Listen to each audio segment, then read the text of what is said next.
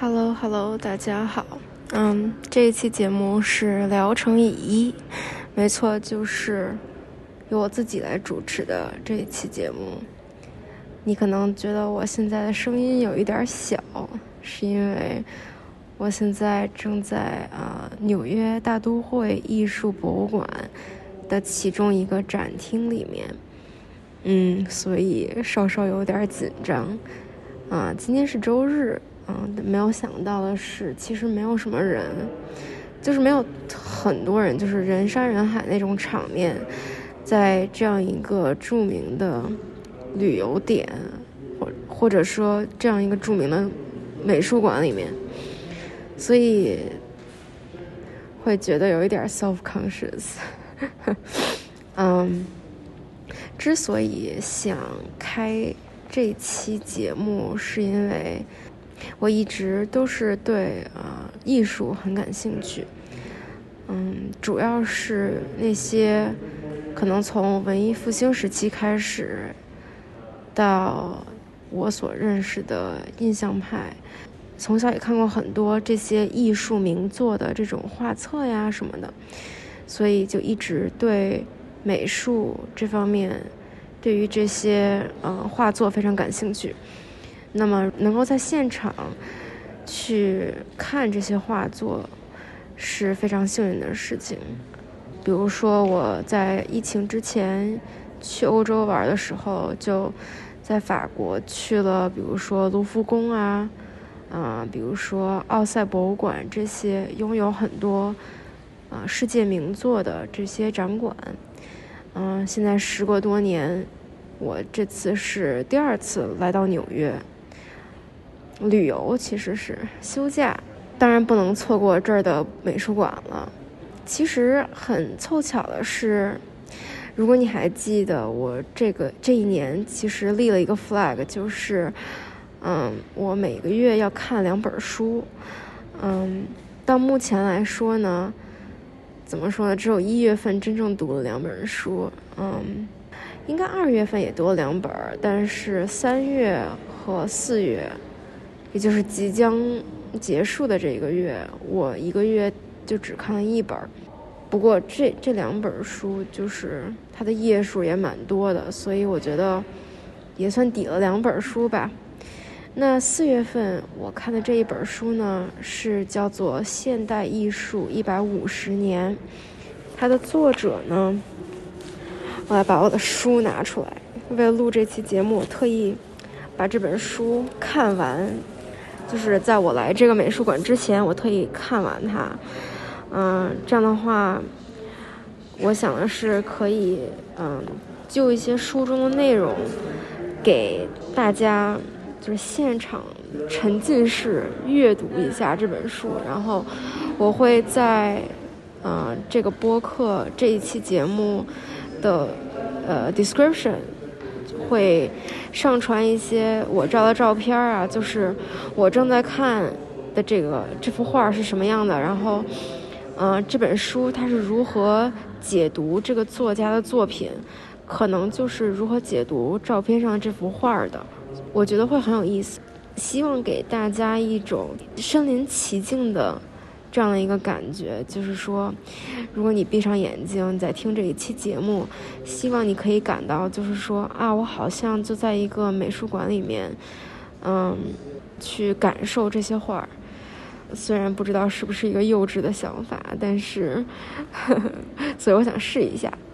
嗯，那说回来，这本书它叫做《现代艺术一百五十年》，它的副标题是一个未完成的故事。然后它的作者呢是英国的作家威尔贡培兹。其实这个人我从来就没有听说过，而且其实我对现代艺术也挺一无所知的，因为之前我住在旧金山嘛，然后旧金山有一个应该是当代艺术博物馆，就是 S.F. MoMA。我每一次去 MoMA 的时候。就会觉得说啊，我好希望我可以理解这个美术馆里面所展出的画作，但是从来就难以理解，因为就很抽象，然后也不知道这个作者想表达什么。所以，我这回得到了这本书，其实是我的好朋友阿东。如果大家听了前前几期节目，就你就会知道阿东是谁，对的。然后阿东就是他经常会从国内批量购书，然后运到美国。那这一次呢，因为多订了一本，然后我就很幸运的拿到了这一本书。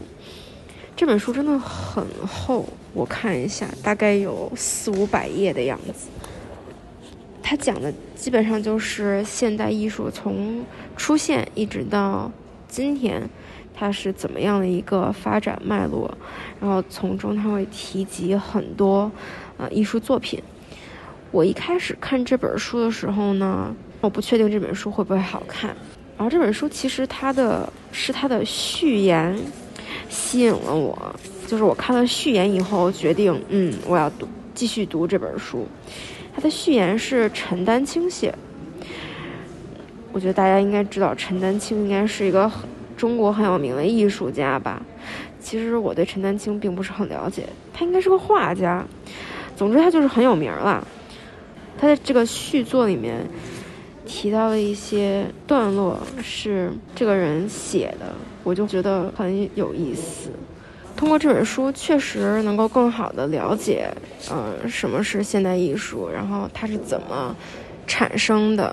我感觉如果对一些艺术不懂的话，其实如果能够了解它的作者的生平以及他的思想，其实会非常有助于。理解一些你可能乍一看就是完全看不懂的作品，当然我的目的主要就是去理解嘛，不一定我会喜欢，但是先能看懂再说。嗯，然后刚好当时计划五月来纽约玩，然后就觉得哎，正好为我的美术馆之行做一下功课。就更有动力去把这本书读完了，甚至是觉得说啊，我这个月一定在去纽约之前要把这本书读完。然后确实就是我在飞纽约的飞机上才刚刚把这本书读完。然后很有意思的是，这本书它所提到的现代艺术的发端其实是从印象派开始的，这个让我其实是有点。惊讶的，因为就是说这个知识我以前是从来不知道的。我以为现代，我以为现代艺术就是主要是抽象艺术那种，但是其实印象派他在当时的那个年代就已经非常的叛逆，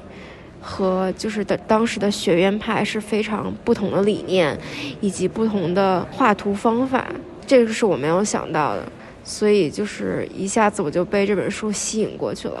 所以这次来纽约，我计划是要去大都会博物馆，还有 MoMA，因为纽约也有个 MoMA 嘛。如果我们要读这本书，我大概不会去纽约的 MoMA，因为我就在旧金山的 MoMA，就是就真的看不懂。所以这回既然读了这本书，我就当然可以现场去看一看。而且这本书它有一个附录，就是会告诉你文中提及的艺术品都在世界哪一个博物馆，呃，收藏。我看到纽约的某马就是有收藏很大量的这本书里提到的作品，那我就更得去一趟了。那么现在是第一站，就是这个大都会博物馆。它真的是从古至今，什么时代的，不管是艺术品啊，还是历史文物啊，它都有。但是，就是今天的播客呢，我主要还是集中在现代艺术这一部分，也就是它有一个展馆叫做“十九世纪和二十世纪早期欧洲绘画和雕塑展区”，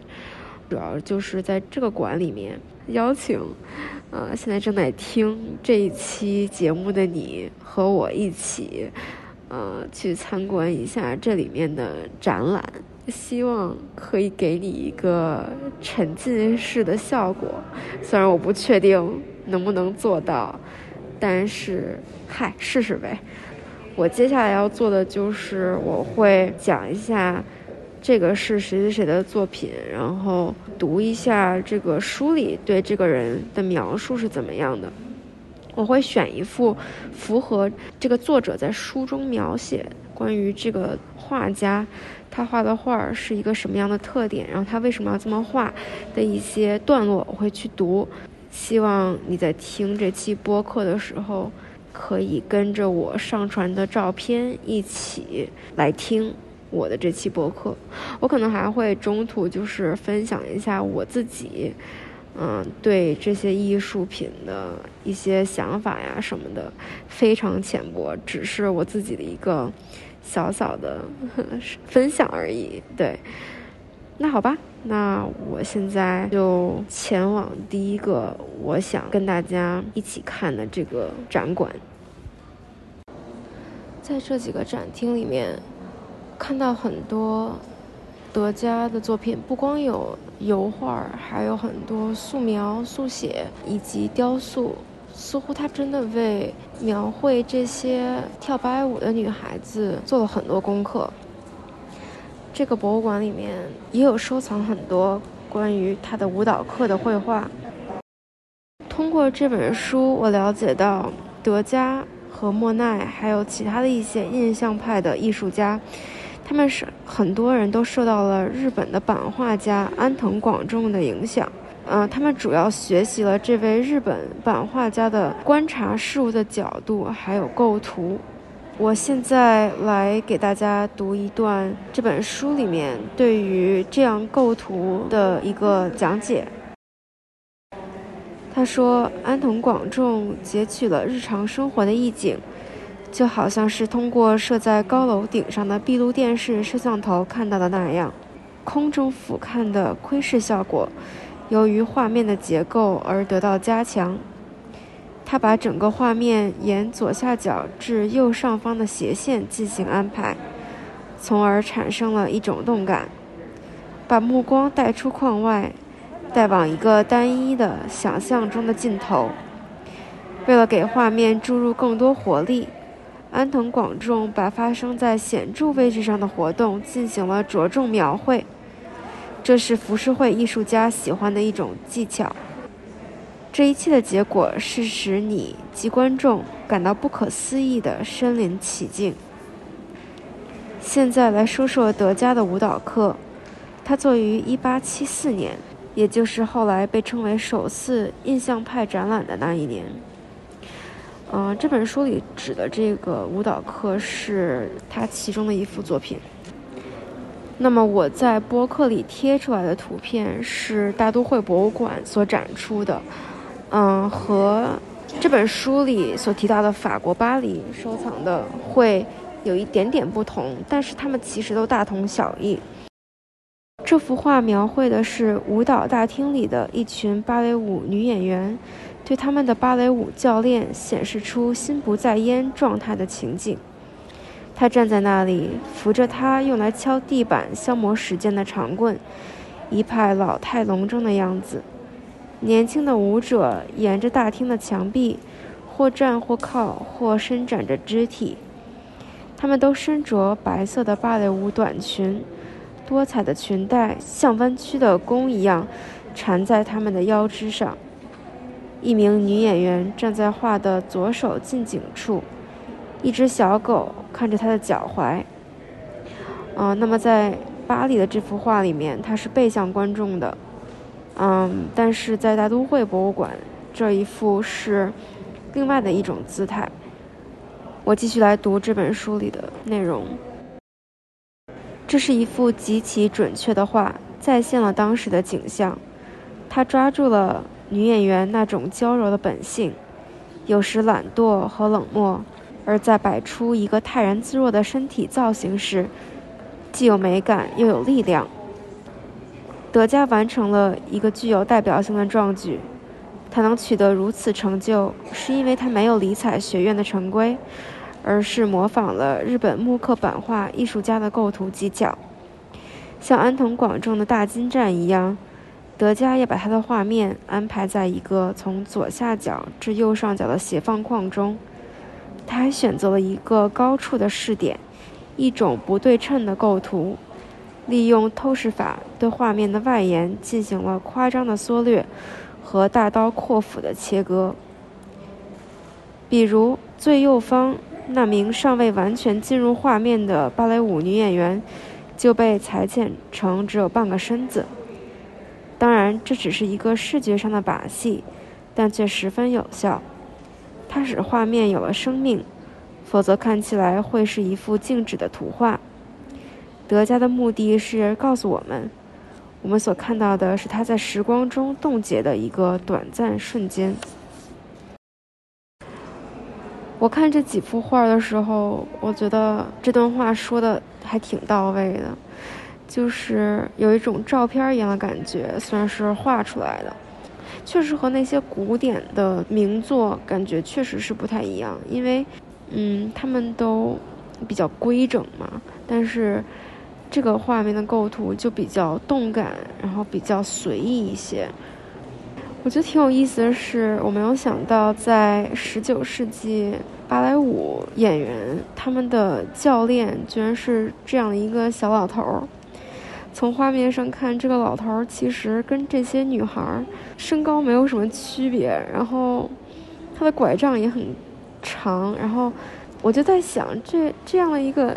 小老头他是怎么样去进行芭蕾舞教学的呢？就很有意思，因为感觉在现现在就是大部分都是一个年轻、身材很好的女老师去去当这种舞蹈老师呀什么的，很少有这种，我就没有见过有老年人去当舞蹈老师的。所以我在没有看过这本书之前，我会以为说可能这个男的就是。我也不知道，就是监管，或者说教学主任，或者说什么的，或者甚至也有可能是清洁工，或者就可能专门嗯拉小提琴为他们伴乐的，就很有意思。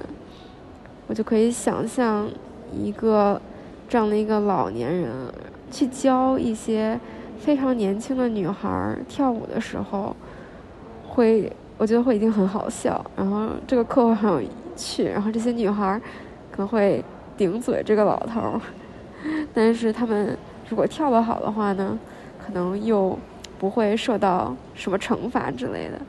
就是会脑补一些有趣的情景。我另外觉得有趣的，就是还看到德加他为了研究这些舞女，他真的画了很多插图。嗯，在这个博物馆里，从雕塑到就是像速写一样的那种素描，一直到可能用蜡笔或者是炭木炭笔去画的这些速写，最终可能真正的细致的用油画去完成一个最终的作品，真的是经过了很多的研究，非常。长时间的不断的调整才画出来的，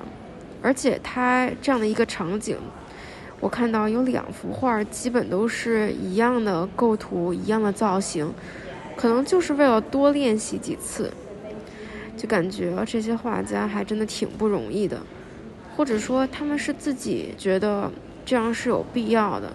就是需要多多的去练习，才能够精准的捕捉到这些女孩们的神情，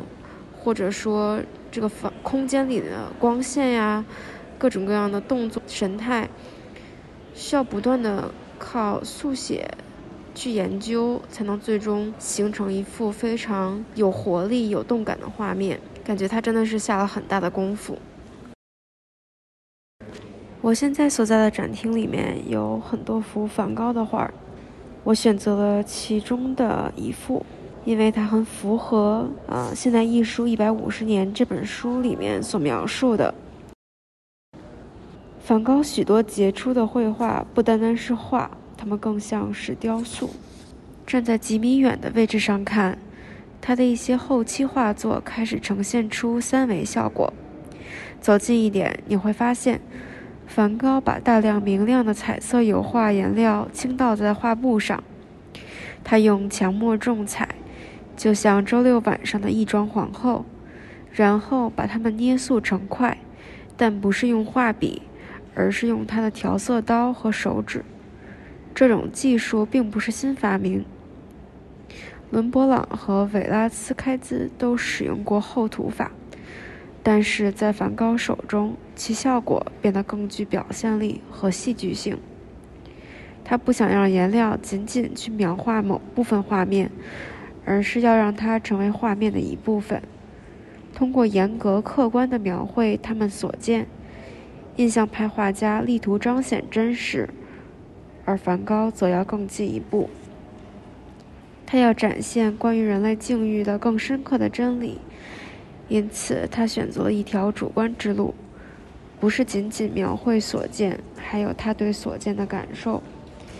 他开始扭曲他笔下的形象以表达情感，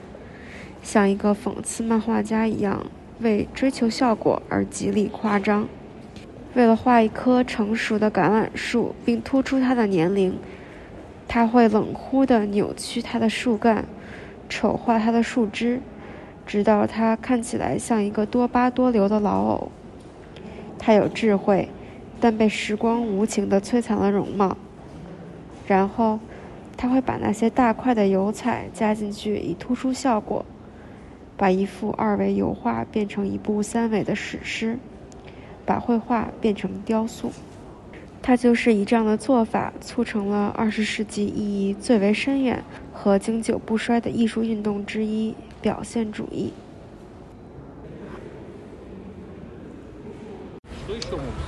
大家下午好，我现在正站在街上排去某马的长队。啊，令我很惊讶的是，现在是一个。周一的下午，但是排去某马的长队至少有一百米，所以我很惊讶，没有想到这么多人去看这些现代和当代的艺术。嗯，而且这个队的长度甚至要比大都会博物馆还要长，比周末的大都会博物馆还要长，所以我就很好奇，我在想为什么。大家都这么热衷于去这个现代艺术博物馆。Anyway，这个队走的还是挺快的，所以我们应该很快就可以排到。那么我今天来 MoMA 是因为这个美术馆里面有很多作品都是在我所读的这一本书里面提到的，所以我也很兴奋。嗯，我之前在旧金山的时候，其实有去过旧金山的 MoMA。啊，但是遗憾的是，因为对现代艺术完全没有了解，所以真的很难去看懂这些作品的意义。而且我也是一个很懒得读小字的人，所以在那些作品旁边会有一些小小字写着关于这个作品的介绍，但是我真的是从来没有仔细的去读过。所以我希望。看过这本书以后，会给我今天去这个 MoMA 一些新的动力，就是感觉跟着这本书里面的解释和对这些作者的生平的描述，我可以更好的去理解这些作品了。我现在所在的这个展厅里面有很多毕加索和布拉克的作品，他们都是立体主义的代表人物。那么，通过我读这本《现代艺术一百五十年》的书，他就讲，在立体主义之前，是马蒂斯受到了非洲的一些雕塑的影响，然后他创作了很多野兽派的作品，这也就是原始主义。因为毕加索和马蒂斯他们两个认识，他看到马蒂斯的最新作品，有点嫉妒他，他们两个都想成为当今最伟大的艺术家。然后这本书给他讲了一个轶事，就是说，马蒂斯给毕加索看了这些非洲风格的这些雕像，这启发了毕加索将他们画进画里的这些灵感，也就是我要说的第一幅画，就是亚维农的少女。它促使了立体主义的出现，原因也是因为毕加索他从马蒂斯那里获得灵感，然后又为了跟马蒂斯进行竞争，所以他在这幅画中倾注了极大的心血。这本书上说，画面没有什么空间纵深感，相反，这五个女人都是相类似的二维物体，躯体被简化成一系列三角形和菱形，像是从赤褐粉色纸上剪下来似的。细节被精简到极致，一对乳房、一个鼻子、一张嘴或一只胳膊，它们都是由一两道带棱角的线条构成。画作无异于模仿现实。这一令人毛骨悚然、荒诞不经的组合中，最右边两个女人的头是两副非洲面具，最左边的一个则成了古埃及雕像，中间两个与典型的漫画人物别无二致。他们所有的面部特征都被重新排列成了多角度的合成物：椭圆形的眼睛歪歪斜斜，嘴巴扭曲变形。毕加索极大地缩短了背景的透视，使观众产生了一种幽闭恐惧的感觉。我们体验到的不是传统的近大远小的视觉感受，相反，那些女人挑衅般跳出画布，就像 3D 电影里哪一幕被冻结了一样。这正是艺术家的意图，因为这些女人实际上是一群求欢的妓女，她们站成一排，接受检阅，好让顾客你做出选择。题目中的亚维农是一条以色情业闻名的巴塞罗那街道，在女人们的脚下有一碗熟透的水果，隐喻着可供出售的人类的欢愉。然后这我看这本书，它上面说。毕加索停止了对这幅画的创作，因为他的朋友们都很反对。虽然这个画没有完成，但是他并没有继续在这上面画。然后他就将画布卷了起来，放在了工作室后面，直到后来被一位收藏家买下来，然后被这个纽约的这个 MoMA 购买，也就是在1930年。所以这中间隔了大概三十年，这幅画都没有进入公共视野。然后这个时候，毕加索和另外一个画家布拉克相遇了。虽然布拉克不太了解毕加索到底想要表现什么，但是他们两个认识了以后，就一起互帮互助，成为了好伙伴。啊，这两位年轻艺术家建立了亲密而富有创造力的合作关系。他们一起从这里开始探索立体主义。这也是为什么这个展馆里面把这两个人的画儿放在一起。然后这本书里说，毕加索和布拉克他们的出发点是学习了塞尚，主要就是对于满布的构图，也就是说，针对一个景、一个景观放大一个特定的区域，强化其视觉效果，完全消除景深。这也是塞尚的目标，只不过塞尚会把背景中的物体放在更靠前的地方。而布拉克把所有的东西都放进了前景，一切都被推到前面，就好像驾驶员猛踩刹车时乘客撞到车窗上那样。然后他们一开始探索立体主义这一个新的艺术形式，是他们想要从任意能想到的角度对物体进行观察。试想一个硬纸箱，打个比方，毕加索和布拉克正将其拆解。展开，做成一个平面图，向我们同时展示所有的面。但他们也希望在画布上反映出盒子的三维性，这一点是平面图做不到的。所以他们想象自己绕着盒子走一圈，找出他们认为描绘眼前物体的最佳角度，然后在画布上画出这些角度或部分，重新组合成一系列相连的平面。排列顺序粗略近似于盒子原来的三维形状，所以还能辨认出一个正方体，只不过展示在二维空间里。他们相信，通过这种方法，他们的构图会促使观众对盒子，或不论其他什么物体的真实本质产生更强烈的认知。它激活我们的大脑，促使我们去注意习以为常和被忽略的事物。那么，布拉克最经典的一幅作品是小提琴与调色板。这幅画不在 MoMA，在这个古根海姆，啊，但是我还没有去。但是他们这个画呢，是立体主义的第一阶段，被人们称为分析立体主义。另外一个特点是，毕加索和布拉克他们并不打算画一些完全抽象的东西。他和布拉克选择生活化的主题，就是他们。这个画里的内容都是生活中常见的事物。一部分原因是为了能让观者更容易地从他们的复杂建构物中辨认出不同的组成部分。然后在第一阶段分析立体主义之后，毕加索又迈出了创新的一步。这一步虽妙，但是其作品却没有因此变得更好理解。他开始在他笔下的造型上打孔，意思是取代过去将图案扭曲变形，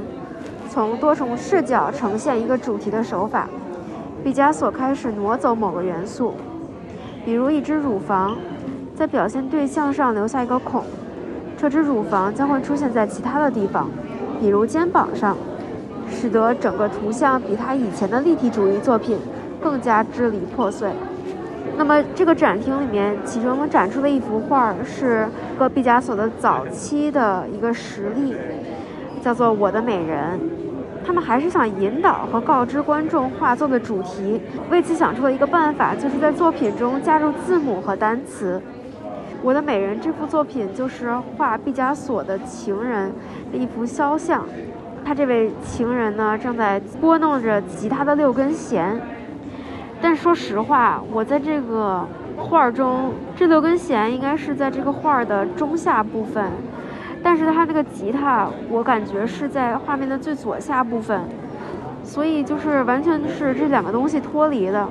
这幅画最底下的这个字母的意思，就是这幅画的名字就是我的美人了。但是还是可以能看出，至少这个这幅画里面有有音乐的成分，因为在这个作品里面，我们找到了一些音符。比如书画的最下方，它的那个题目右边有一个音乐的这个符号，然后这本书上说，在绘画里面加入字母，借用某种形式来交流，来强调这幅画的主题是一种大胆之举。后我其实还在这个场馆里看到了另外一幅毕加索的画儿，啊，主题呢和这个我的美人其实很像，也是一个女人正在弹吉他。这幅画是在我的美人之前的前一年绘制的，然后我觉得这幅画就更好理解，因为这个画面上的女人她在弹吉他，然后你还是可以看出来，任何部分都是在她本来应该在的地方，也就是说，这个人的头和肩膀、身子，然后还有她正在弹琴的这个动作，都是和这个连人连在一起的，所以其实你很好理解。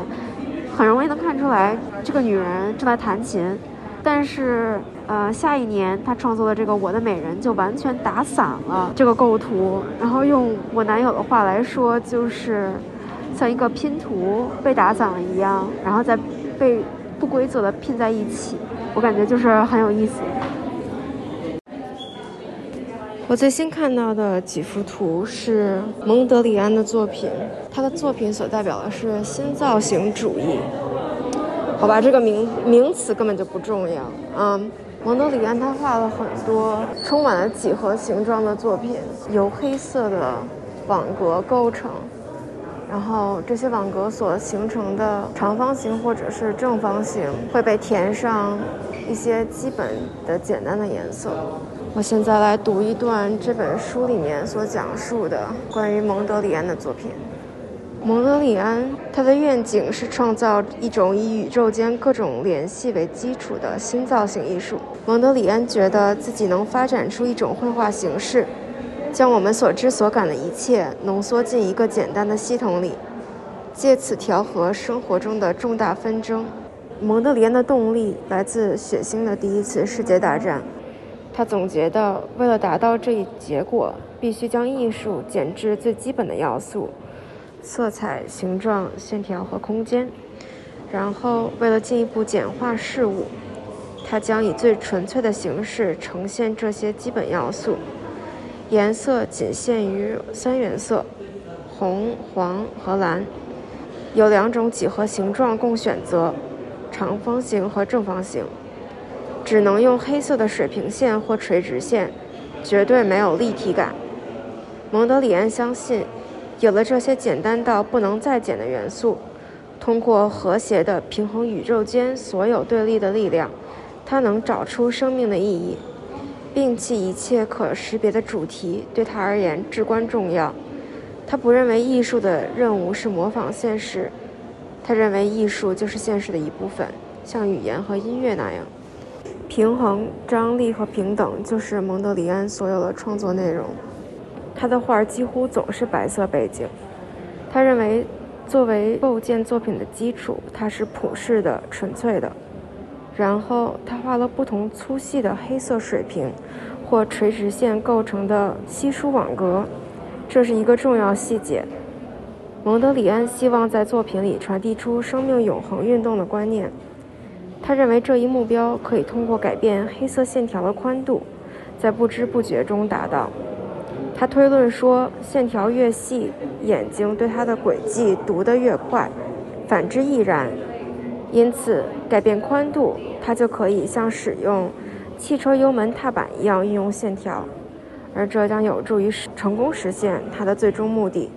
使画作拥有动态平衡。我们在 MoMA 这儿看到的几幅作品，其中一幅叫做“白黑红构成”。在古根海姆博物馆，其实有更多他更有名的作品。啊，起码在现在我们看到的这个作品里面，它有白色的背景，黑色的一个小方块在左上角，然后。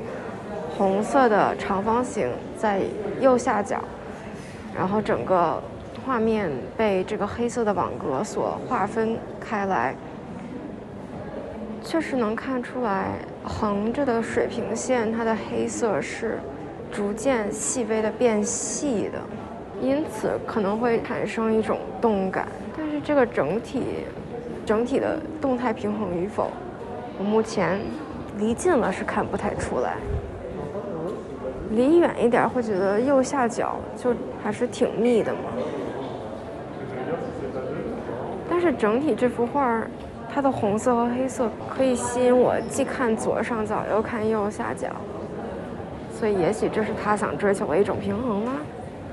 我不太清楚，也许我看了更多他的别的画会更有一些感触吧。然后在另外一个展厅里面，还有一幅凡杜斯伯格的画。他在这里边的这幅画也是一个关于构成的作品，也是由红、黑、黄、蓝以及白色背景组成的。乍一看就是会和蒙德里安，啊的风格很像。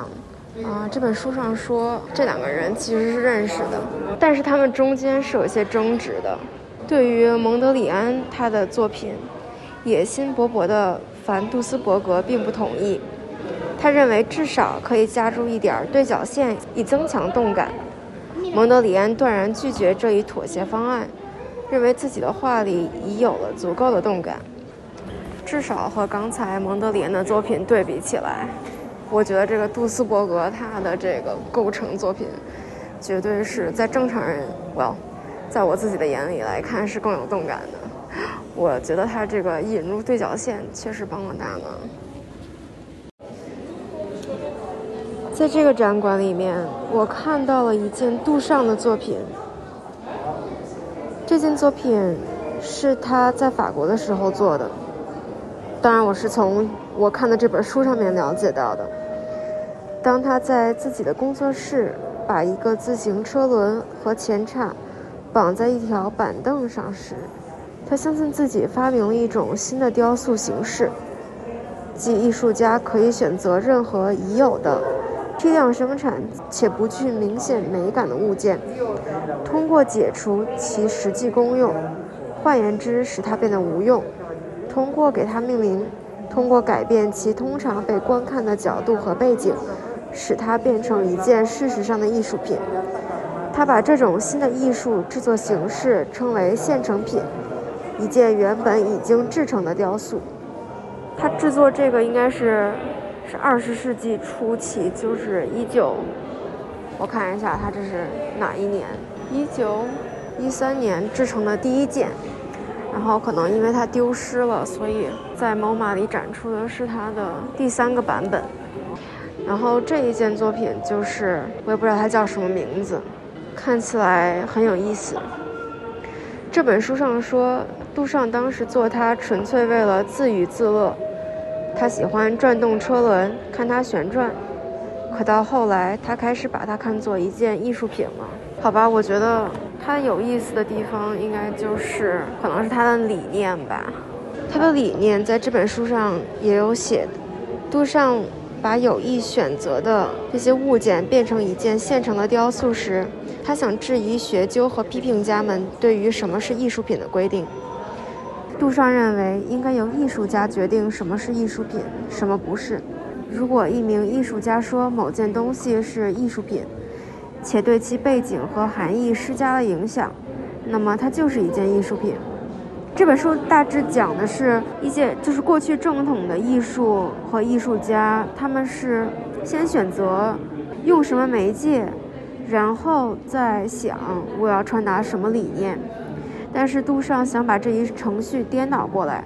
他认为媒介是第二位的，最首要和最重要的是理念。只有在艺术家确定并发展了一种理念之后，他或他才可以选择媒介，而这一媒介应该是最能成功表现这一理念的。这个自行车，我自己反正是不太理解他他想传达的是什么理念。在这个展馆里，这个作作品旁边有一些解释文字，它附上了一段之前留存的跟这个杜尚作者，也就是这个雕塑作者本人的采访。然后杜尚就解释说，这件作品它主要就是为了去引发人们思考，对于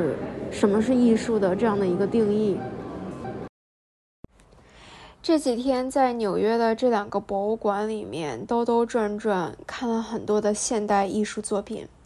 我感到自己是幸运的，因为我在读了这本书之后，就立刻有机会去博物馆身临其境的去观赏这些作品，感觉这才是非常理想的教育方式，有一种所读即所见，所见即所得的感觉。希望大家。以后有机会都能来到纽约的这两个博物馆里面去参观一下。读了这两本书，真的对我理解现代艺术有很大的帮助，起码是一个突破口吧。虽然很多时候我可能还是琢磨不出个所以然来，但是毕竟比什么都不理解要好很多。那今天就先和大家讲到这里，感谢你的收听，那么我们下一期再见。